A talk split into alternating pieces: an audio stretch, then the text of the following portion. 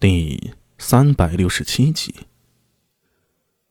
长安城开十二座城门，延平门正是其中之一。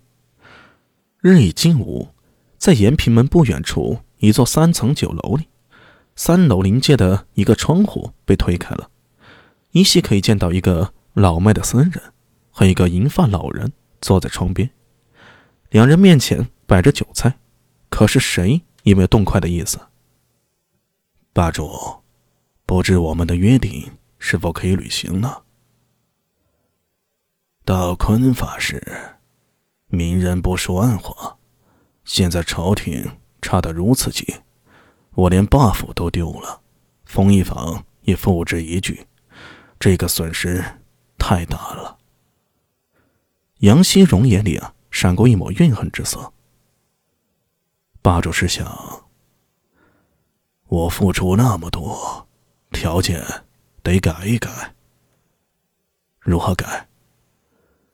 这事成了以后，我不管是谁当皇上，封一坊必须帮我重建，重新归我霸府统领，保持独立地位。另外，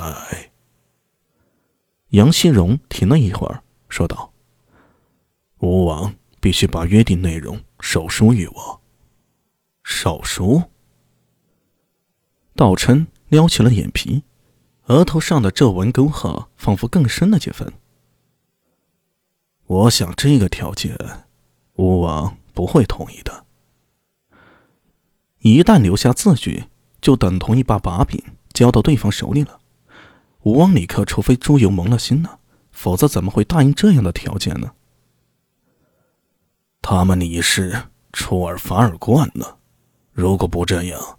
我怎么能够确保自身安全，保证事成之后，吴王能履约？杨希荣那张英俊的脸上露出几分冷笑。你去告诉吴王，答应条件，我们就可以进行下一步；如果不答应，这事儿就免谈。我们自己凭地图也能找到南池。这话说出口，两人间的空气似乎微微一凝。道琛眼里似有针尖般的厉芒闪过，下一刻，一切都消失不见了。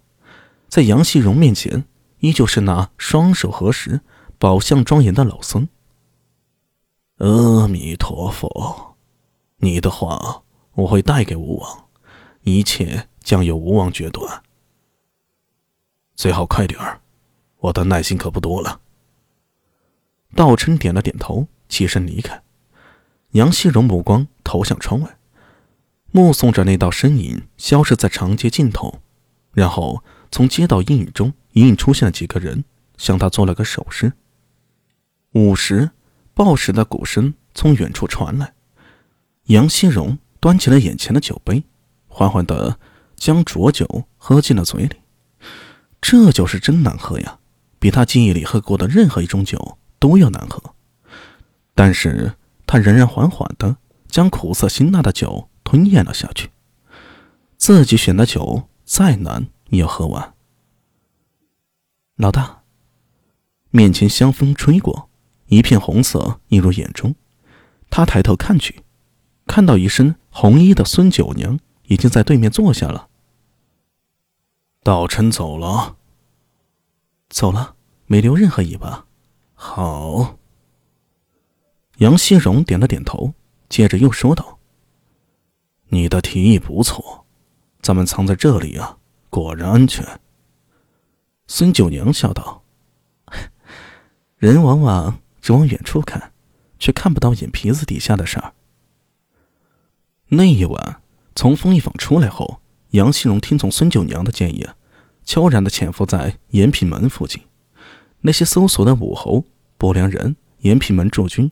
做梦都没想到，buff 这几个艺人不但没有逃出去，反而就藏在此处。嘿嘿嘿嘿，灯下黑，虽然这法子老，确实有用啊。杨希荣手里转动的酒杯，看着杯中浑浊的残酒来回晃荡。马上峰和蔡芒他们都拿着地图去了吗？是，他们两人各拿了地图的一部分。好。杨希龙说完这个“好”字，又沉默了。许久之后，他突然叹气道：“哎，九娘，你看外面。”孙九娘不解，顺着他的话望去，只见延平门的三道大门屹立如旧，长街两旁隐有昨夜的残雪。你看那些路人，行色匆匆，忙忙碌碌。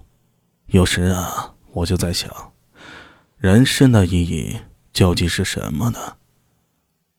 老大，你不用劝我，我没事儿，我只是觉得呀，人生真的太短暂了。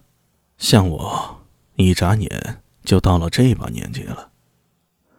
杨希荣说着，眼里突然涌起了亮芒。人生苦短，如果不尽力追求自己想要的。等到老来是会后悔的。孙九娘收起了脸上的笑容，看着对面的杨希荣，一时无言。杨希荣生的一副好皮囊，剑眉星目，鼻若悬胆，唇红齿白。就算现在年纪大了，满头银发，额上也多出了许多皱纹，但仍然风度气质极佳。想他年轻的时候啊，一定会引得无数女人痴迷。像这样的人。原本老天待他不薄，又是艺人，会有大好的前景。只可惜啊，他出生在一个没落的帝王之家，前朝王孙，在金朝又算什么呢？杨希荣将手里的酒杯轻轻放在桌上。若我年轻时似现在这般的心态，何至于蹉跎至今呢？只怕早就成事了。妾身不知该说些什么。孙九娘轻咬红唇，欲言又止。好了，不说这些丧气话了。现在万事备齐，如箭在弦，相信很快就会有结果。